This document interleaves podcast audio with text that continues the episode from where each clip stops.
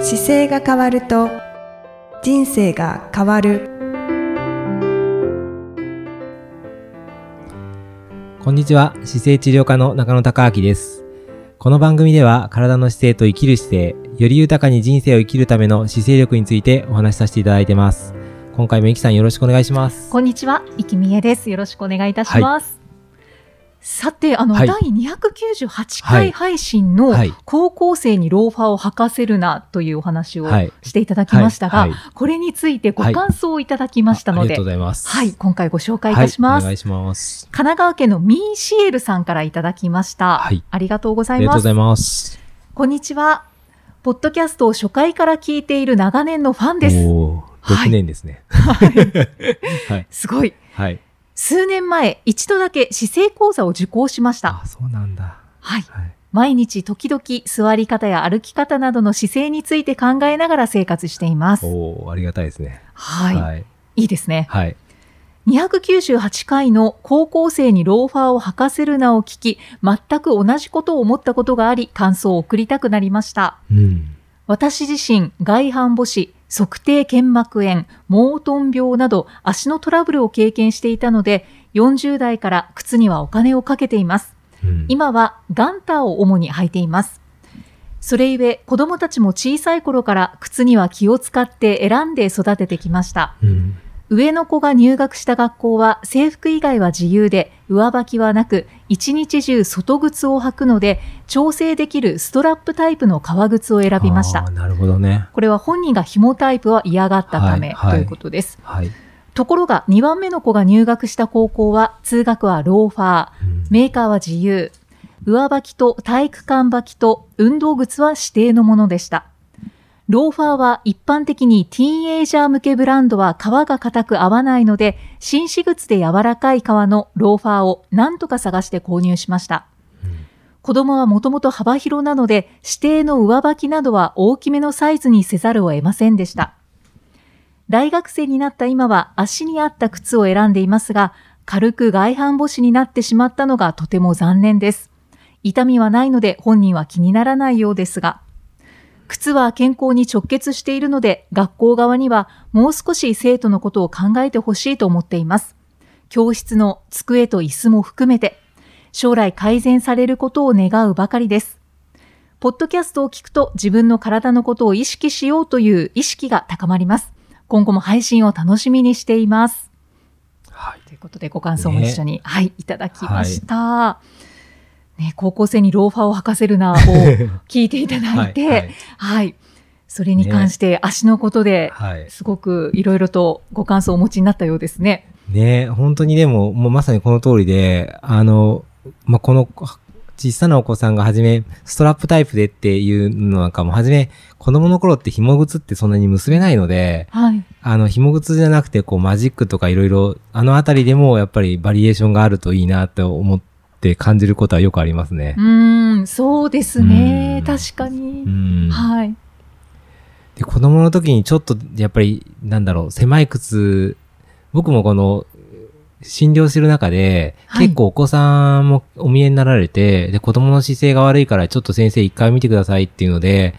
あの、休みの時に、春休みとか夏休みとか冬休みに、よく学生の方見るんですよ。はい。でもう、小中、高、大って全部、各年齢ごとによく拝見するんですけど、うんやっぱり足見ると、小学生なんかの低学年はもう足見たときに、あ、親がいかに靴を頑張ってあげたかがすぐわかるので、あああ、の、ちゃんと気をつけてた方のお子さんなんかは小指が曲がらずにちゃんとまっすぐしてて、はい。はい、で、結構力強い足してるので、あなんかすごく頑張って育てられたんだなっていうのが足見るだけでもわかりますうーね。ん、現れてるんです ね。おーそうですね。で、あの、年齢、あの、やっぱりこの足の話した時に、やっぱり、まず意識していただきたいのは、もう、ご自分の足を一回ちょっと見ながらですね、こう確認。認していただけるといいなと思っていて、はい。自分の足って結構手と違って、割と見てないことが多いし、そうですね。おざなりになりがちそうなんでですよすね。触ってないことも多いので、はい。あの、靴下脱いだら、あ、なんかすごい爪が伸びてたとかですね、あよく見るとなんか爪曲がってるなとか、はい。あの、観察していただくと、こう、自分の状況がよくわかるので、うんまず観察することから始めていくと、いろいろリハビリの方法があります。ああ、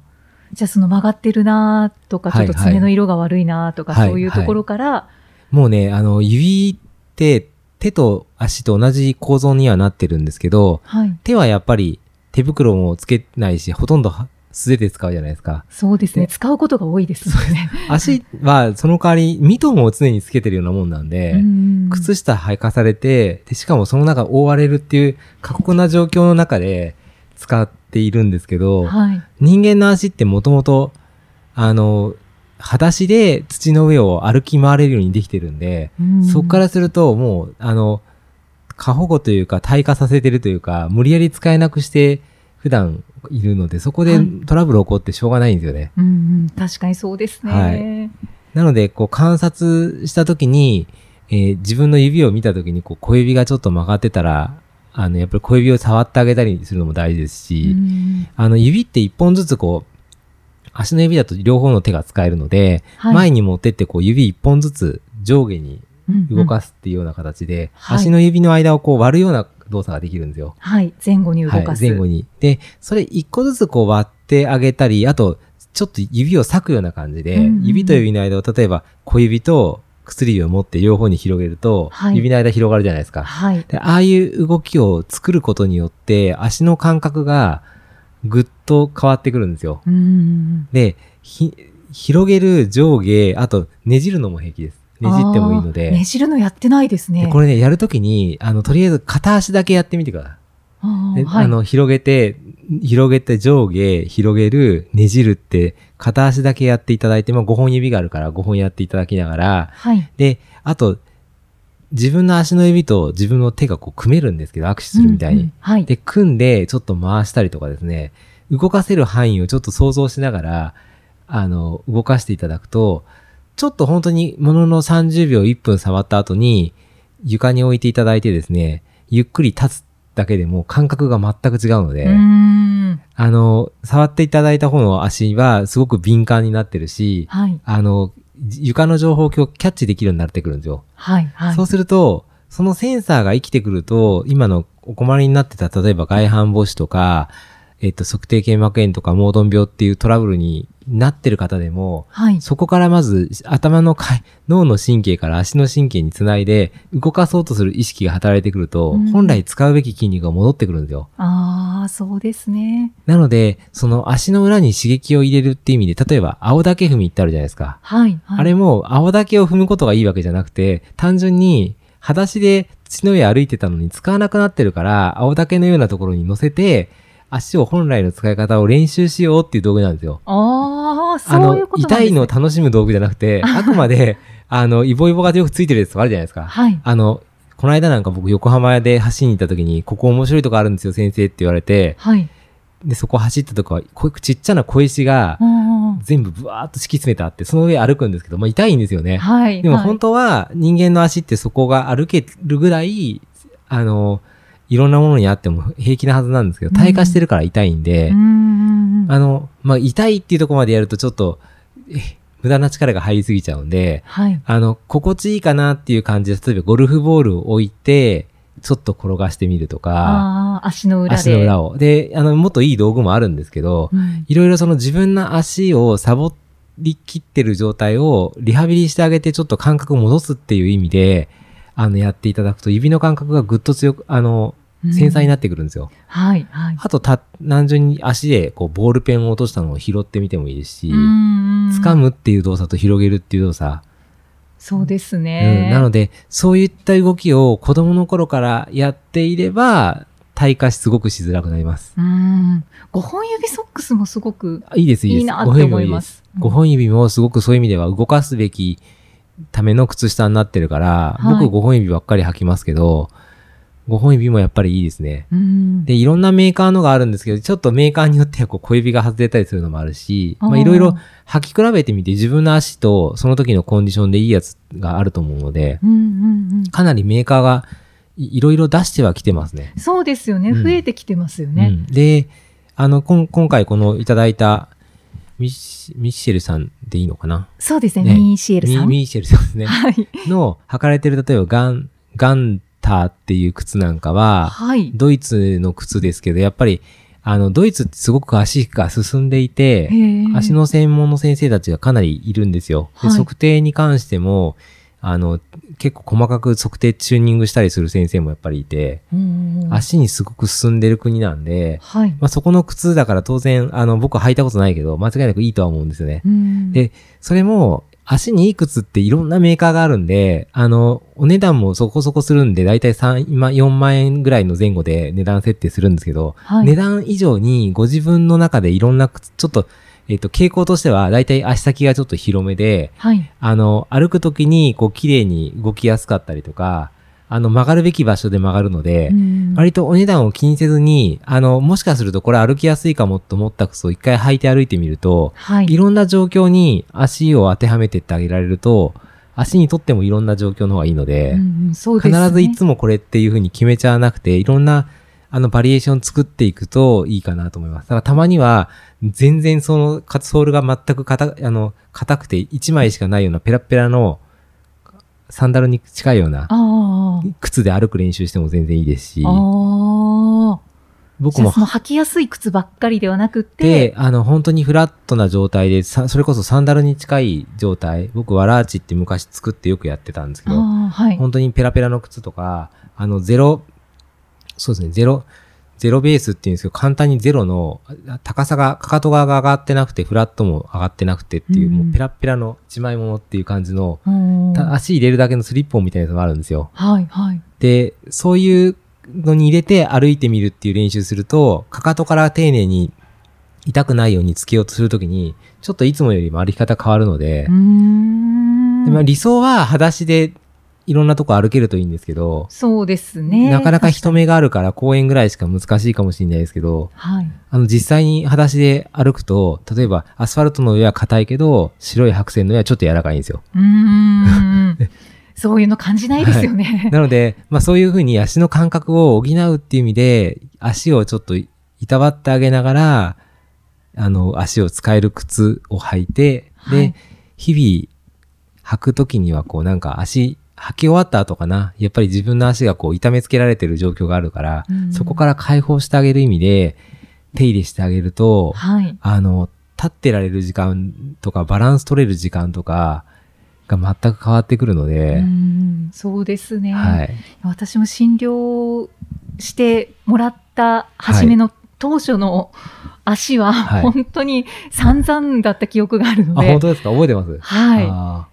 全然指が動かなかった気がしーますね。うんうんで、あと、グーパーを、はいその足指でやろうとしても、はいなかなかグーにできなかったいり、パ今ーっはて開けう。なんかだっいぶいたきりま。すそうですね、あグーーは結構その骨があ、拳がね。はい。そう、握った時出てきまにしたちょうどこの手の拳みたいなところがちゃんと出てないとね、そうです。まずいんですけど、それが出て、出なくなってる方が多多いので、はい、はいはい。あと小指ですね。小指がもう本当に動かなかったですね。うんうんはいはい。はい。もう全然なんか神経が通ってないっていう状態だったん今、ですけど。今はだいぶ通ってきましあた、。もう今は全然感覚があります。素晴らしいですね。はい。おかげさまで。で、それだけで足の要はセンサーの数がちゃんと機能してるから、はい。あの、ちょっと、まっすぐ立った時に、あ立ち方気をつけて前傾すると指が全部グッと踏ん張ったりとか、はい。そういう練習ができるんですよね。うーんでもそれが、ひ膝から下のふくらはぎまでの筋肉を全部つく総動員で使うのと一緒なので、あー人間の体ってこう自分の体重をわずか靴の裏の面で全部支えてるじゃないですか。はい。なのでそうですね。自分の体重と高さを考えると、かなりのバランスを足の裏で取ってるんですよ。そうですよね。面積ちっちゃ面すぎ積ま小すよさいじゃね。ないですか。はい。 A4 の、それこそ A4 の紙1枚にもしかしたら、うーん自分の足の裏乗せれるぐらい、はい。あの、サイズ感としても面積は小さいけど、高さが出てるので、はい。そのバランスを全てそこで取るんですよ。うーんなので、足の裏のセンサーが敏感であればあるほど繊細に動かせるうーし、んバランス感覚がうまく使えるようになるので、そうですね。はい。もうそういった意味で、この、今、足に、まあ僕もその、ね、ローファーを履かせるなっていう子供の成長期の時に、足を退化させないようにしましょうっていうのはすごく感じてますけど、まあ現時点では、あの、ご両親、お子さんに関してはご両親がちょっと意識しながら、はい。この番組の中で今やった足回したりとか、あの、い今手組んで回したりとか、あと指裂いたりとか、うんあと僕の父親なんかはあれでしたね、正座しろとか、おー足をつま先立てたりとか、まあその辺の動きをいつも、あの、夕食後にみんなで家族でやったりとか、おさす風が呂出ですてきた時にはしょっちゅう足回るかって言われてやってたので、へーなんか知らず知らずのうちにそういう生活が板についてたから、あんまり、あの、自分で改めて発見してやった感じはないんですけど、はい。でも今実際にこういろんな方見てると、えーそんなに動くんですかってやっぱりしょっちゅう言われるので、うん、そんな気がしますね。なの中野先生で、の足の動き見たことな いですね。そういえば。なので、退化させないってことはやっぱすごく大事なので、もうぜひこの番組をお聞きの方はい。と、そのまずご家族と大事な、あの、お友達だけでも、あの、シェアしていただきながら、そうですはい、もねう。これでね、やれるだけで、間違いなく歩ける年数が5年、10年って変わっていると思います。ね、これだけで、はい。 すごいことですよね。そうですね。はい。ぜひ、あの、引き続き足をじっくり観察して動かしていただければと思いま。す。はい、はいストレッチの一つにはいしてみてください。ははい。ぜひ、じゃあ、足を観察して動かしてください。い、はい。また次回もイキさんとお送りしていきたいと思います。次回もよろしくお願いします。よろしくお願いいたしありまがすとう。ございました。ありがとうございました。この番組では、姿勢や体についてのご質問、そしてご感想をお待ちしております。ご質問とともに、年齢、体重、身長、性別をご記入の上、中野生態東京青山のホームページにありますお問い合わせフォームからお送りください体を見直す時間は人生を見直す時間である姿勢治療科の中野孝明でした